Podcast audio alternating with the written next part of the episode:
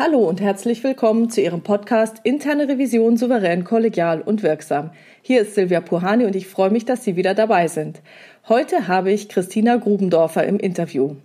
Christina Grubendorfer ist Geschäftsführerin des Beratungsunternehmens Leadership Equity Association, kurz LEA, in Berlin, Seminarleiterin bei Simon Weber und Friends, seit über 20 Jahren systemische Beraterin, gefragte Referentin und betreibt den Lea-Podcast, den ich sehr empfehlen kann.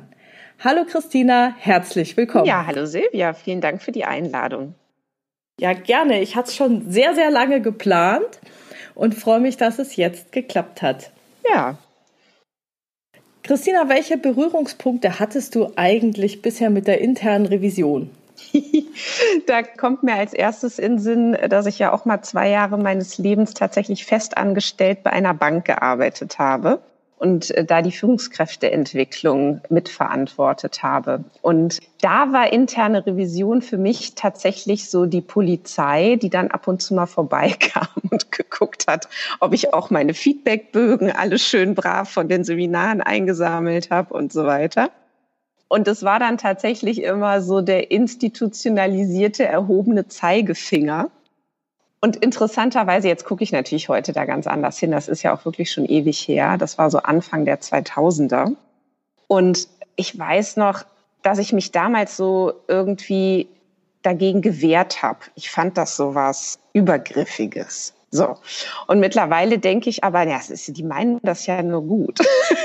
Das ist ja was ganz Wichtiges für die Organisation, dass es das gibt und bewahrt ja auch die Unternehmen davor, dass ihnen Schaden zugefügt wird.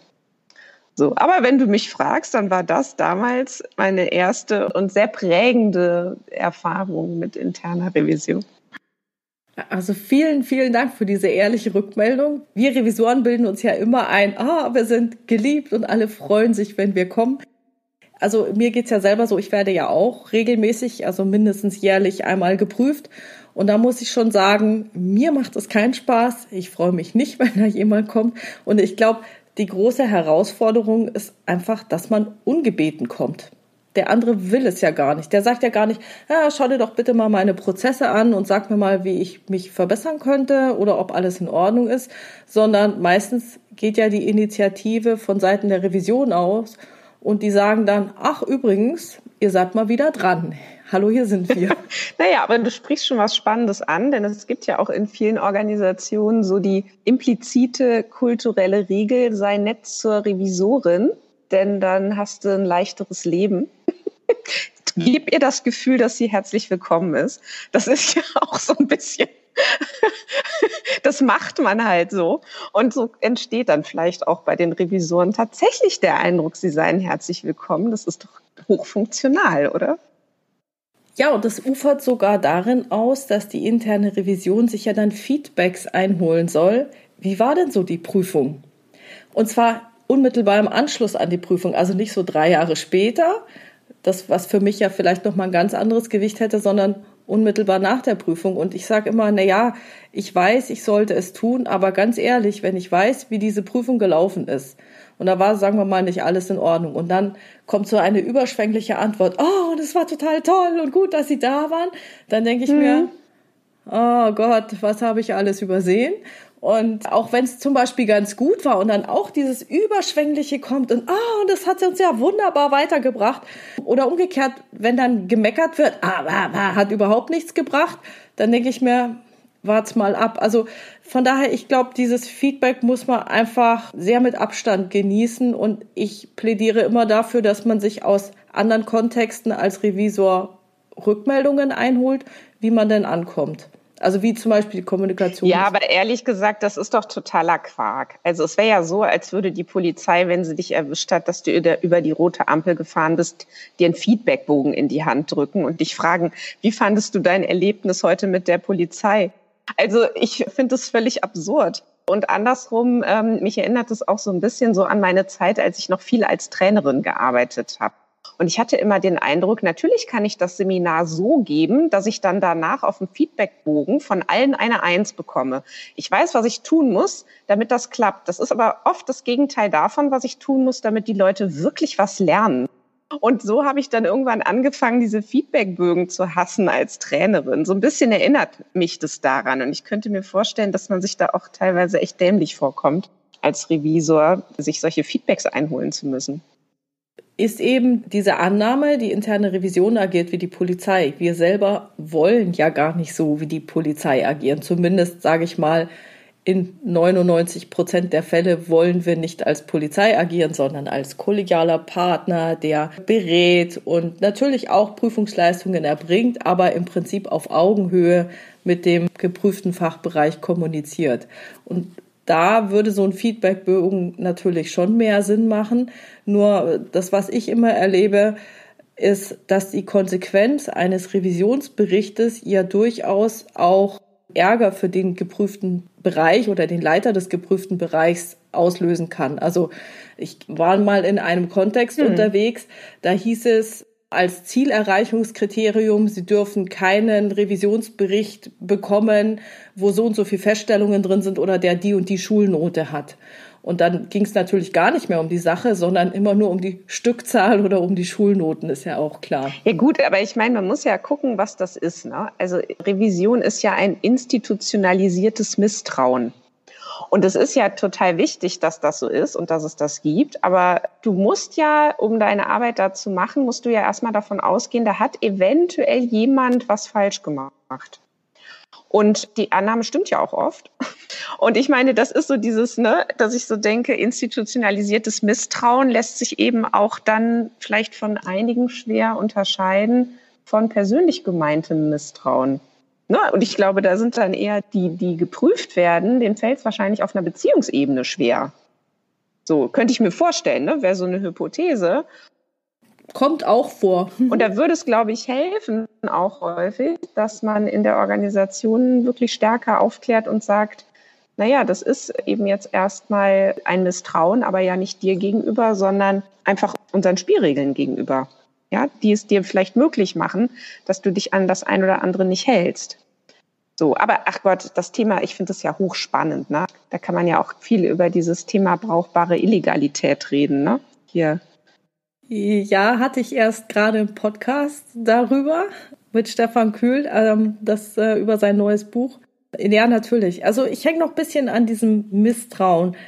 Vielleicht ist es tatsächlich so, dass es Misstrauen gegenüber der Person suggeriert, aber die Realität, die ich oft erlebe, ist, dass man irgendwelche Regelungen geschaffen hat in der Vergangenheit und das Unternehmen verändert sich ja ständig an allen Ecken und Enden und irgendwie passt es dann nicht mehr zusammen und dann kommt man bei längeren Prozessketten zu dem Punkt, dass man einfach sagt, das macht gar keinen Sinn, so wie wir es tun. Und dafür finde ich sehr gut. Also im Prinzip ist es ja Misstrauen gegen die Art und Weise, wie wir uns gerade organisieren und weniger gegenüber einzelnen Fehlern, also dass eine bestimmte Person etwas falsch gemacht hat. Das ist, sagen wir mal, meiner Meinung nach unüblich. Wenn natürlich was auffällt, ist es klar, schauen wir uns das auch an. Ja, genau. Aber genau in diesem Kontext, wie wird interne Revision eigentlich verstanden und wie geht man damit um und wie verhält man sich der Revision gegenüber, da sind wir ja schon genau bei dem Thema über das ich mit dir reden will, nämlich Unternehmenskultur. Du hast ein total geniales Buch geschrieben, das heißt Einführung in die systemischen Konzepte der Unternehmenskultur. Das gibt es im Karl Auer Verlag, ist für einen schmalen Taler meiner Meinung nach zu haben und fasst das sehr, sehr schön zusammen und ich habe gedacht, ich weiß es schon und habe auch sehr viel nochmal draus gelernt. Also das Buch kann ich wirklich jedem nur empfehlen. Und deswegen die Frage an dich, Christina. Was ist jetzt eigentlich Unternehmenskultur? Ja, um da hinzukommen, finde ich, hilft ja sehr die Metapher des Spiels, dass man eine Organisation erstmal betrachtet als ein Spiel, die nach bestimmten Spielregeln gespielt wird von den Beteiligten. So, und diese Spielregeln sind im Übrigen auch Mitgliedschaftsbedingungen. Das heißt, man muss sich an diese Spielregeln halten um dazugehören zu dürfen oder zu können und auch dabei zu bleiben. Und dazu gehören natürlich die formalen Regeln. Und da passt ja das Thema, was wir gerade hatten, auch wunderbar dazu. Ne? Formale Regeln und an die muss man sich eben halten. Und dann gibt's aber neben den formalen Regeln gibt's auch jede Menge informelle Regeln. Das sind also all die Dinge, die man nicht verhindern kann, dass sie passieren, aber dann trotzdem eben dazu führen, dass Leute sich fragen, ah, okay, was ist da zu erwarten? Also als Beispiel, es gibt ja auch private Beziehungen in Organisationen, also Menschen, die mitunter vielleicht verheiratet sind oder gemeinsam ein Hobby ausüben. Und da entstehen natürlich Kommunikationswege, die sind jetzt erstmal nicht formal so vorgegeben durch zum Beispiel eine Hierarchie, und trotzdem sind sie wirksam. Das heißt, da fließen plötzlich Informationen und gehen einen anderen Weg. Und die dritte Kategorie sind eben die kulturellen Regeln. Und die unterscheiden sich nochmal von den informellen Regeln dadurch, dass sie noch schwerer greifbar sind, noch schwerer steuerbar sind und häufig auch mit Bewertungen oder Emotionen zu tun haben. Also zum Beispiel, so macht man das hier aber nicht. Sowas tun wir hier aber nicht. Also zum Beispiel könnte eine kulturelle Regel sein, wir ernähren uns hier alle wahnsinnig gesund und rauchen tun wir alle gar nicht. Und wer raucht, der gehört hier eigentlich auch schon gar nicht mehr so richtig dazu. Das wäre also nichts, was man offiziell behaupten dürfte. Ne? Geht ja auch gar nicht, wäre ja auch gleichstellungsmäßig schon überhaupt nicht möglich. Aber kulturell wirkt es dann eben doch.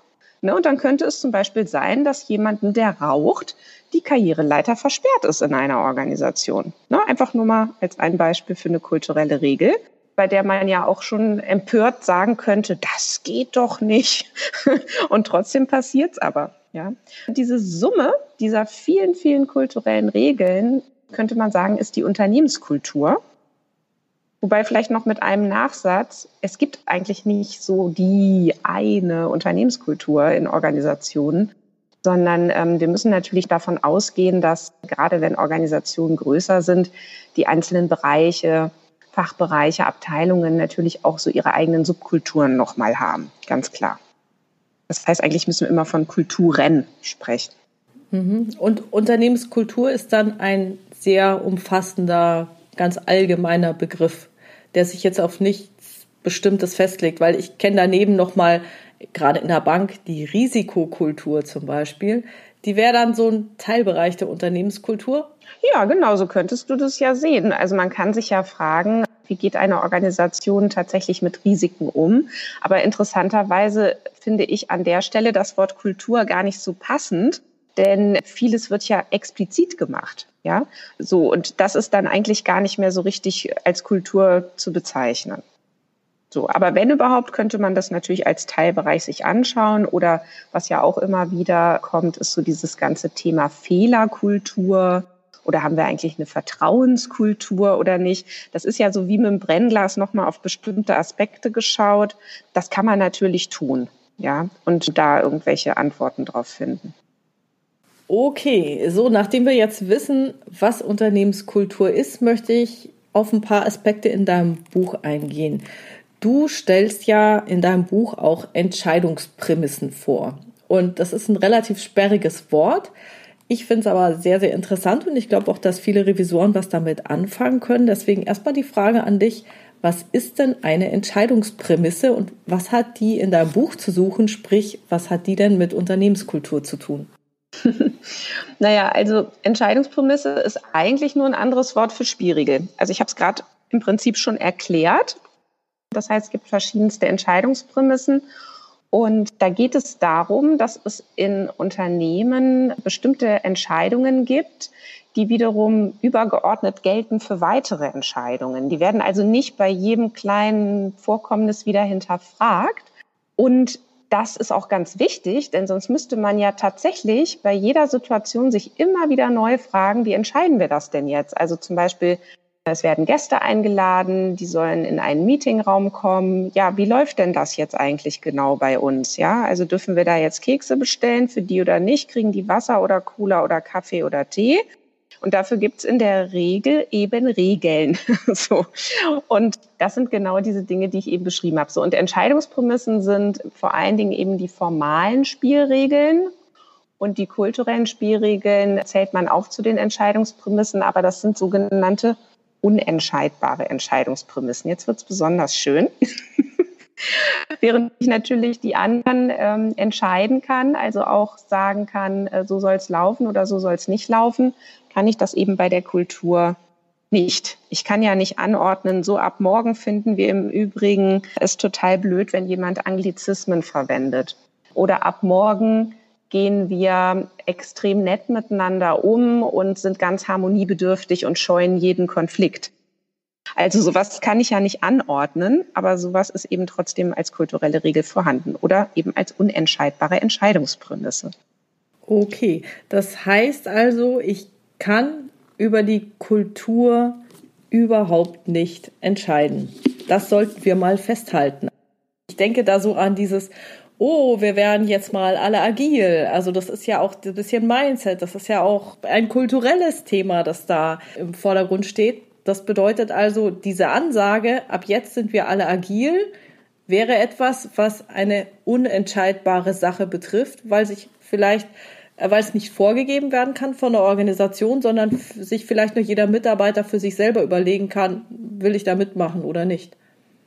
Ja, das ist ja natürlich jetzt die Frage wieder, was ist mit agil gemeint? Im Einzelfall, äh, wenn ich sage, okay, ich möchte agile Vorgehensweisen einführen, kann ich das natürlich entscheiden. Also ich kann ja sagen, so, diese und jene Abteilung arbeitet zum Beispiel mit Scrum jetzt und hält sich dann an diese ganzen vorgegebenen Programmlogiken. Das kann ich natürlich entscheiden. Wenn ich damit eher eben eine Qualität meine von, wie flexibel reagieren wir auf Veränderungen, wie anpassungsfähig sind wir, dann kommen wir tatsächlich schon in den Bereich der Kultur und das kann ich in der Tat nicht anordnen. So, und das ist ja auch der, der größte Zahn, den man hier ziehen muss in Bezug auf das Thema Kultur. Und das ist ja auch immer wieder spannend zu schauen, mit welchen interessanten Ideen darüber, wie man Kultur gestalten könnte, Organisationen unterwegs sind. Und ähm, ja, genau. Wie kriegt man denn eigentlich diese Unternehmenskultur so mit? Also das ist ja irgendwie was, das kann ich ja nirgends nachlesen. Da kann ich mich vielleicht so an Kollegen wenden oder ich krieg mal einen Tipp oder die lassen mich ins Messer laufen und dann merke ich es schon. Aber wie kann man denn Unternehmenskultur überhaupt erfahren? Also man müsste ja erstmal sagen, das ist der Status quo. Und bei diesen ganzen Kulturprojekten, wie zum Beispiel, ah, wir müssen viel agiler denken und handeln oder sowas, da will man ja dann woanders hin. Also deswegen ist erstmal so die Frage, wie kann man denn oder kann man überhaupt Unternehmenskultur erkennbar machen? Oder wie kann man Unternehmenskultur beobachten, dass man wirklich sagt, ja, wir sind wirklich nicht so flott, wie wir sein wollen? Ja, also es ist tatsächlich so, dass Kultur vor allen Dingen im Unterschied und im Vergleich sichtbar wird. Und das heißt, wenn ich schon ziemlich lange bei einer Firma arbeite, dann wird mir das schwerfallen, das in Worte zu fassen. Deswegen eine gute Quelle zur Beobachtung für Unternehmenskultur sind zum Beispiel neue Mitarbeiterinnen, denn die finden noch vieles interessant oder denen fallen Dinge auf oder die kann man dann einfach fragen, was ist zum Beispiel ganz anders, als du das hier erwartet hättest? Wo hast du gemerkt, sind Fettnäpfchen, in denen man hier bei uns treten kann? Was spürst du, musst du tun, damit du bei deinen Kollegen einen guten Stand kriegst? Also alles das, worum man ja bemüht ist als neuer oder neue in einer Organisation oder eben dann wirklich sich extra dafür auch externe zu holen, die zum Beispiel über Interviewführung sich diesem Thema nähern. So.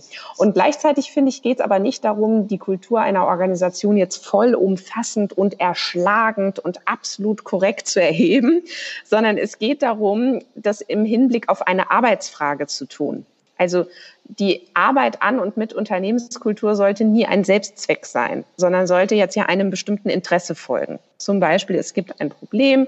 In der Organisation hat man festgestellt, wir haben zu wenig Innovationskraft oder wir sind zu schwerfällig oder oder. Und jetzt geht man eben hin und sagt, gut, wir wollen das verändern, wir wollen gucken, wie können wir hier lernbereiter werden miteinander. Also schaut man sich die Unternehmenskultur im Hinblick auf diese Frage an. Oder man hat festgestellt, wir sind als Arbeitgeber nicht so attraktiv, wie wir uns das wünschen. Ja, also es gibt ja auch viele Unternehmen, die nach außen ein ganz anderes Bild darstellen, als sie es nach innen halten können. Da kommen dann Leute rein und sind ganz enttäuscht, dass das alles ganz anders ist. So und diese Unternehmen werden auch irgendwann mal feststellen, so können sie es nicht weitermachen. Also haben Sie ne, die Frage, wie können wir denn jetzt tatsächlich als Arbeitgeber attraktiver werden? Dann können Sie die Unternehmenskultur im Hinblick darauf sich anschauen. Und da reicht es dann eben schon, wenn man dann so ein Set von Regeln ausfindig macht über Interviews und sich dann an diesen erstmal gemeinsam abarbeitet und schaut, welche dieser kulturellen Regeln sind denn eigentlich etwas, was uns da im Weg steht, auf dem Weg zu dieser Zielerreichung. Okay.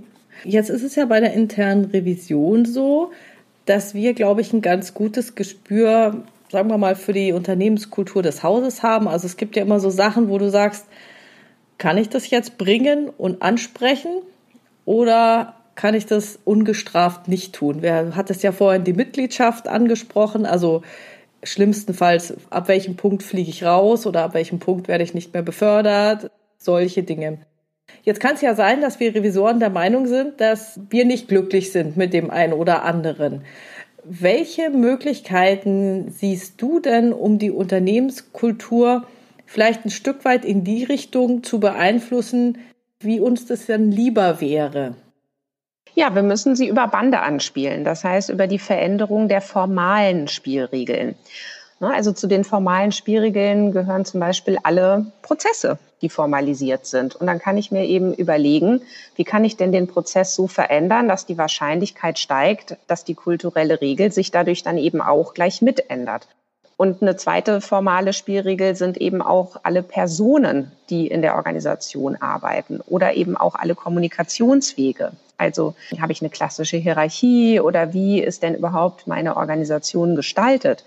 Und natürlich kann ich daran auch was verändern. Und ich muss sogar davon ausgehen, dass wenn ich diese formalen Spielregeln oder Entscheidungsprämissen verändere, dass sich dann die Kultur auch mit verändert. Also die Kultur folgt diesen Strukturen immer wie so ein Schatten. Ja, also Kultur kann man auch sagen, ist der Schatten der Vergangenheit oder ist das, was man sich über die formalen Strukturen eben auch eingehandelt hat über die Jahre.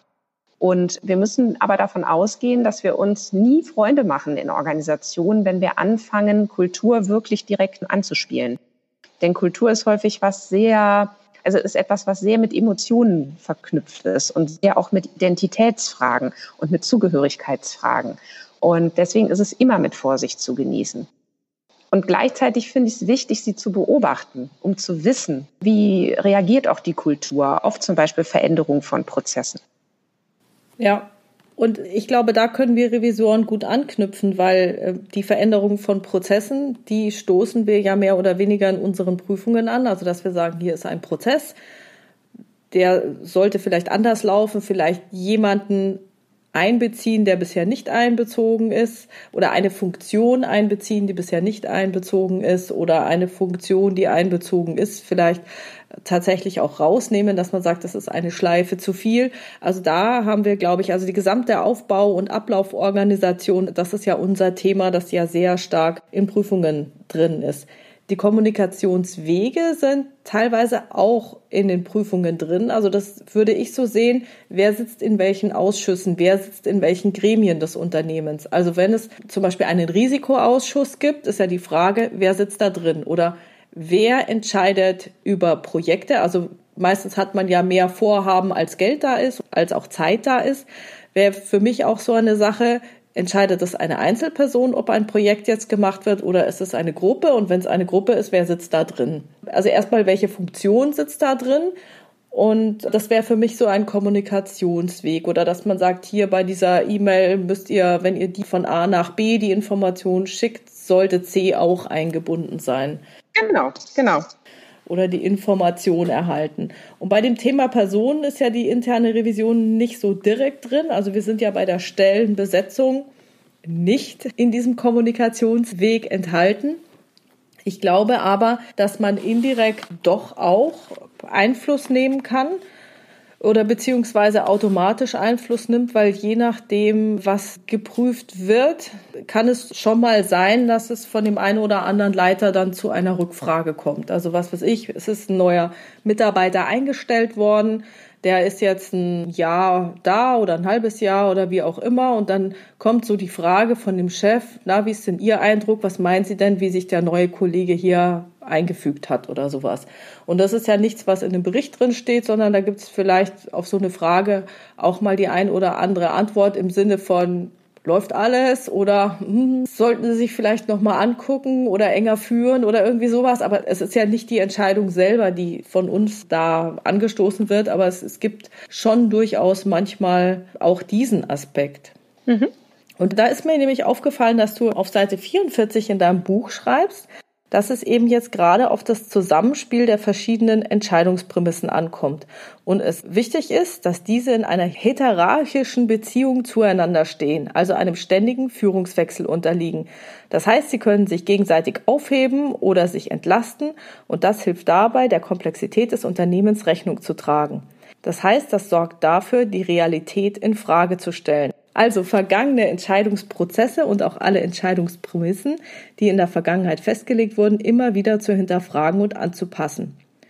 Und da würde ich sagen, da ist ja die interne Revision voll dabei. Ja, genau. Also im Übrigen, die sind sowieso immer heterarchisch, also da braucht man gar nichts tun, sondern es ist eben von Situation zu Situation ist eine andere Entscheidungsprämisse relevanter als die nächste. Ja, das passiert dann eben einfach.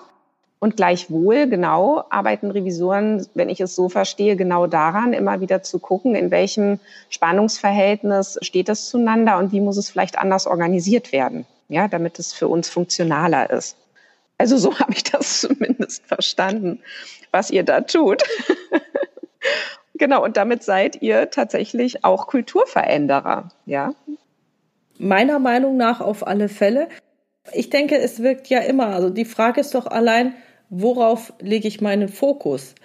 Bin ich auf dem Klein-Klein? Bin ich auf diesem Größeren? Was passiert, wenn tatsächlich ein Fehler gemacht wurde? Die interne Revision wird darauf aufmerksam. Wird demjenigen dann der Kopf abgerissen oder sagt man, na mein Gott, wo gehobelt wird, da fällt auch Späne. Uns geht es um den Prozess und nicht um den Einzelnen. Ich glaube, dass jede Prüfung da kulturprägend wirkt. Mhm. Also ob man will oder nicht. Ja. Und manchmal können wir vielleicht auch gar nichts dafür, wenn wir einen Bericht schreiben, der geht an den Vorstand und dann gibt es vielleicht die Situation, dass die ein oder andere Führungskraft überreagiert. Also entweder der Vorstand oder der spricht den Bereichsleiter an oder der Bereichsleiter kriegt ja auch den Bericht, dass der sich da was anderes vorgestellt hat. Da können wir eigentlich gar nichts dafür. naja, und vor allen Dingen agiert die Revision ja nun auch wiederum in einem kulturellen Kontext. Ja, und Revision in der einen Organisation läuft wieder anders als in der nächsten, würde ich jetzt mal behaupten, weil das wäre ja ein Wunder, wenn es nicht so wäre. Weil nämlich auch hier natürlich es sehr, sehr viele implizite Erwartungen gibt daran, wie diese Prüfungen zu laufen haben. Und das ist eben auch dann die Auswirkung von Kultur. Äh, das musst du jetzt nochmal erklären, Christina. Die vielen impliziten Erwartungen an eine Revisionsprüfung. Was ist das zum Beispiel? Na, ich meine ja, in der einen Organisation könnte ja die Anforderung da sein, Revisoren sollten möglichst sachlich agieren. Da darf man jetzt nicht viel Humor zeigen. Man muss schon zeigen, dass das eine ernste Sache ist, ja. Während in der nächsten Organisation es vielleicht genau darum geht, den Leuten, die geprüft werden oder den Bereichen, die geprüft werden, immer auf einer Beziehungsebene das Gefühl zu geben, hey, alles in Ordnung und wir sind alle total nett und freundlich und wir machen auch mal einen Scherz miteinander und währenddessen machen wir mal eben schnell die Prüfung, ne? muss halt sein. So und das ist äh, jetzt nur mal um zwei Beispiele, da könnte ich jetzt ja ewig weitermachen und da kann man sich ja ausmehren wie eben dann Revision auch in diesem kulturellen Kontext einer Organisation agiert und eben auch komplett anders rüberkommen kann. Und da ist es eben so wichtig, dieses Gespür dafür zu entwickeln um zu wissen, wo bin ich hier, also wie weit kann ich gehen und wie weit kann ich nicht gehen. Es geht doch eigentlich nur über Ausprobieren. Also Kollegen unterstützen mich oder selbst ausprobieren, oder? Na, ich glaube, das weiß man sehr gut. Also wenn man in einer Organisation arbeitet, hat man ja erstaunlich schnell raus, was wird hier von mir erwartet? Wie habe ich hier zu sein, damit ich hier einen guten Stand habe, ne? damit die Kollegen mich nicht unmöglich finden, damit ich vielleicht sogar hier noch Karriere machen kann. Das hat man ja alles relativ schnell raus. Und solche Fragen stellt man sich sehr wahrscheinlich auch als Revisorin, könnte ich mir vorstellen. Aber ich weiß es nicht. Das musst du mir jetzt sagen, ob es da einen bestimmten Berufsethos gibt, der einen vielleicht etwas stärker davon entbindet, in diesem Fahrwasser dann zu fahren oder da mitzuschwimmen? Also ich würde sagen, grundsätzlich will die interne Revision seit Jahren von diesem Polizei-Image weg, das sie hat. und möchte eher zu diesem kommunikativen und wir sind alle lieb und nett und wir entwickeln uns ja alle weiter und zum Wohl des Ganzen Kontext sein. Und dieses wahrgenommen werden als Polizei ist, also wenn man sich in Revisionskreisen unterhält, kommt das überhaupt nicht mehr vor. Also das existiert sozusagen gar nicht. Weil wir selber alle denken, wir wären so super kollegial und hätten die Beziehungsebene so schon im Blickfeld und es würde gut laufen. Ich glaube auch, dass es in vielen Unternehmen der Fall ist. Aber die Frage ist natürlich auch immer, wie du sagst, die Unternehmenskultur und welchen Auftrag bekomme ich? Und ich habe in meinem Leben auch schon mal gehört, Frau Buhani, gehen Sie mal dahin, das kann nicht in Ordnung sein, äh, prüfen Sie den mal raus aus dem Unternehmen. Mhm. So. Genau. Und dann ist halt die Frage, nehme ich so einen Auftrag ungesehen und unhinterfragt an und setze ihn um oder gehe ich dann noch etwas in die Auftragsklärung und diskutiere das dann nochmal und in dem Fall habe ich es für mich so gemacht, dass ich dann soweit den Auftrag geklärt habe, dass ich mir erbeten habe, dass ich mir vielleicht erstmal ein Bild von der Sache mache und mir eine Meinung bilde, wie es überhaupt steht, bevor ich dann diesen Auftrag überhaupt umsetze. Weil wenn ich der Meinung bin, nee, das läuft oder es sind irgendwelche anderen Dinge, die da reinspielen, man hat ja, man ist ja nicht kontextunabhängig. Also das ist immer wieder bei dem Thema brauchbare Illegalität oder irgendwie sowas. Der Kontext wirkt ja ein auf die Leute. Und es gibt eben Positionen in einem Unternehmen, da kann man nur verlieren. Also je nachdem, wie die Organisation gebaut ist, verliert man egal, was man tut. Und das sind meistens so Stellen, wo die Fluktuation sehr hoch ist oder die Leute einen Burnout haben. Ja, sagen wir mal grundsätzlich hohe Fluktuation. Und wenn man als Revision sich das anschaut und dann sagt, nee, nee, das ist nicht so, wie ihr denkt, dass immer derjenige, der auf dieser Stelle ist, gerade doof ist und äh, ihr habt ständig Pech, sondern es liegt vielleicht auch an dem Kontext, dann ist das für mich eine ganz, ganz andere Sachlage. Ja, genau. Und ich meine, da hast du, Silvia, auch sehr viel beigetragen, ne, mit deiner Fachlichkeit und deiner Professionalität, da ja auch deine Kollegen und Kolleginnen zu schulen, ne, da mal anders drauf zu schauen. Und das finde ich auch ganz wichtig. Also, was du ja auch noch ansprichst, ist die Frage, welche Zuschreibungen bekommt denn die Revision an sich auch wiederum von den Kollegen, Kolleginnen in der Organisation? Und dann kannst du als Silvia vielleicht dich auf den Kopf stellen, mit den Beinen wackeln und dir wird trotzdem zugeschrieben, dass du hier die gestrenge Prüfungsmeisterin bist, ja, obwohl du eigentlich einen ganz anderen Berufsethos hast und den vertrittst. Und da sind wir eben wieder da bei Entscheidungsprämissen und bei Personen. Und Personen ist eben so ein bisschen anders gemeint, als so das so alltagssprachlich verwendet wird. Da geht es nämlich um genau die Zuschreibungen, die ich jetzt bekomme als Person in dieser Rolle, in der ich da jetzt ankomme und meinen Job mache. Ne, und das hat eben häufig sehr viel weniger damit zu tun, wie die Leute in Anführungsstrichen wirklich, wirklich sind. Mhm. Ja. So, und da, glaube ich, geht es wie immer darum zu prüfen, wie passe ich in diese Organisation mit meinem Werteset, mit meinem Kompass und kann ich hier so agieren, wie ich glaube, dass es gut und richtig ist? Oder spüre ich eben, gibt es hier andere Erwartungen an mich? Angenommen, ich käme dann in einen Konflikt. Ja, dann sind wir, glaube ich, wieder bei dem wunderschönen und uralten Love it, change it or leave it Thema. Du hast ja eben das Thema nochmal angesprochen, dann gehe ich nochmal hin und mache nochmal eine Kontextklärung oder mache nochmal eine Auftragsklärung.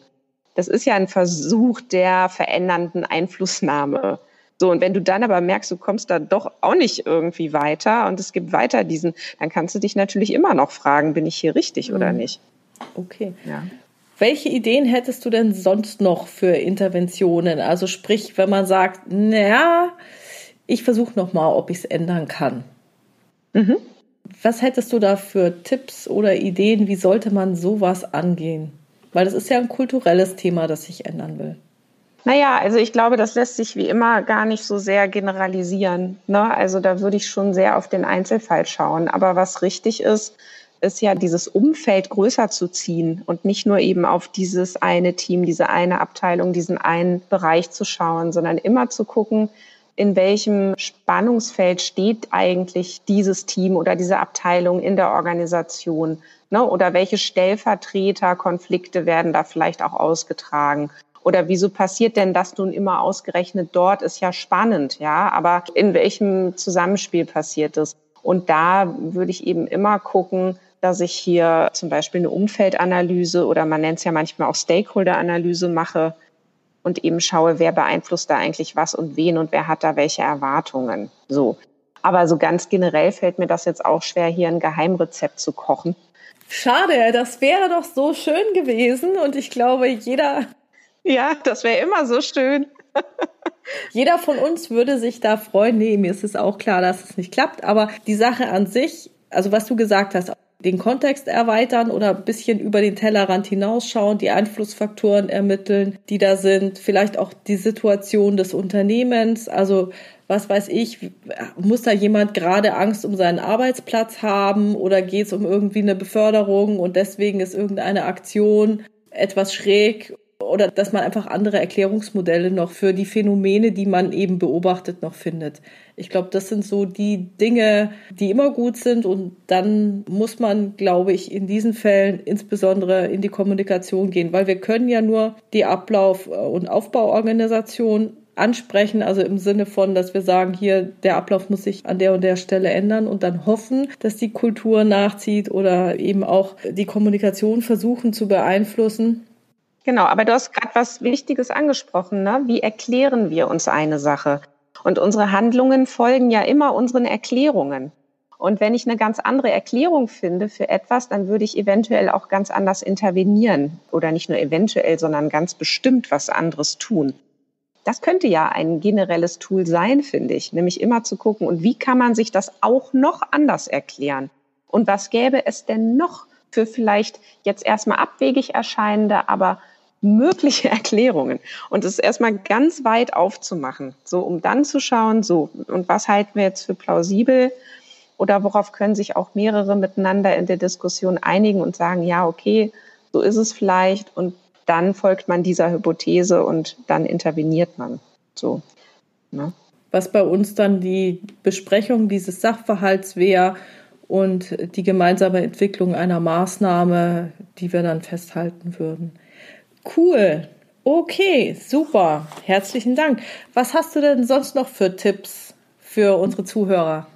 Naja, wenn ich auf die Unternehmenskultur schaue, dann ist es mir schon ein Anliegen zu sagen, achtet wirklich auf eure Formalstruktur, wenn ihr hier was verändern wollt und versucht die Unternehmenskultur über Bande anzuspielen und hört eben auf, damit irgendwelche Kulturprogramme auszurufen, die dann alle irgendwie nur in dieser Illusionsblase halten, man könne das jetzt hier in irgendeiner Weise entscheiden. Das hat so viel Frustrationspotenzial. Ne? Und ich würde eben die Unternehmenskultur auf jeden Fall immer gut im Blick haben als Organisation, denn das ist so die Bodenbeschaffenheit, auf der alles oder das ist der Boden, auf dem eben etwas gedeihen kann oder eben auch etwas in sich wieder zusammenfällt. Ich muss ja wissen, worauf baue ich denn da? Und das ist auch die Aufgabe von Führung, in Organisationen auch ähm, auf so ein Reflexionsniveau zu kommen und zu sagen, mit welchen Hypothesen darüber, welche Kultur wir hier haben, arbeiten wir denn hier eigentlich gerade miteinander? Und auf Basis welcher Hypothesen über unsere Unternehmenskultur treffen wir denn jetzt gerade hier unternehmerische Entscheidungen? Das halte ich für sehr relevant. Und ich halte es für sehr gefährlich, die Unternehmenskultur in die Ecke von irgendwelchen rosaroten, weichen Faktoren zu stellen. Ne? Denn äh, kulturelle Regeln mögen zwar schwer greifbar sein, aber können eben sehr, sehr harte Probleme machen. Das, ich glaube, das haben wir jetzt bei Tönnies zum Beispiel gesehen, mhm. wenn ich das mal so übertragen darf. Also da hast du wirklich was Tolles gesagt, die Unternehmenskultur im Blick behalten und was du vorher gesagt hast, auch wenn wir mit der Zeit betriebsblind werden. Und ich glaube, das ist für uns Revisoren ja auch so ein wichtiger Faktor. Wir sind ja dauerhaft in dem Unternehmen, wenn wir nicht das Unternehmen wechseln, aber ich kann nur dafür plädieren, eine gewisse Zeit immer zu bleiben. Man wird betriebsblind auf Dauer und es ist immer schwerer, es zu fassen oder vielleicht haben wir auch unsere eigenen Erklärungen, wie der Laden so läuft. Dann sollte man die wahrscheinlich immer wieder hinterfragen. Genau, indem man sich einen frischen Blick von außen auch immer wieder reinholt. Ne? Muss ja nicht gleich eine ganze Beratungstruppe sein, die man ins Haus lässt, aber sich einfach immer mal wieder von Organisationsfremden beobachten lassen und Rückmeldung geben lassen, das halte ich für essentiell. Aber auch das muss kulturell erlaubt sein. Ja, genau. Deswegen passiert es ja manchmal nicht, weil es dann eben auch so eine kulturelle Regel gibt von, nee, alle, die außen sind, sind irgendwie fremd und die gehören nicht zu uns und die können uns alle gar nichts sagen. Klar, das gibt's ja auch. Und das macht es dann natürlich auch schwer. Okay, super, Christina. Wie kann man denn mit dir in Kontakt treten? Äh, zum Beispiel, um sich ein Feedback über die eigene Unternehmenskultur holen zu können. Also sehr gerne über die sozialen Medien, wo man mich, glaube ich, sehr gut und leicht findet. Da kann man mich auch ganz leicht kontaktieren auf LinkedIn oder Xing. Und ansonsten gerne auch einfach mal Feedback geben über die Homepage becomebetter.org. Genau. Okay, super. So kann man Kontakt mit mir aufnehmen. Ich freue mich auch immer. Sehr schön.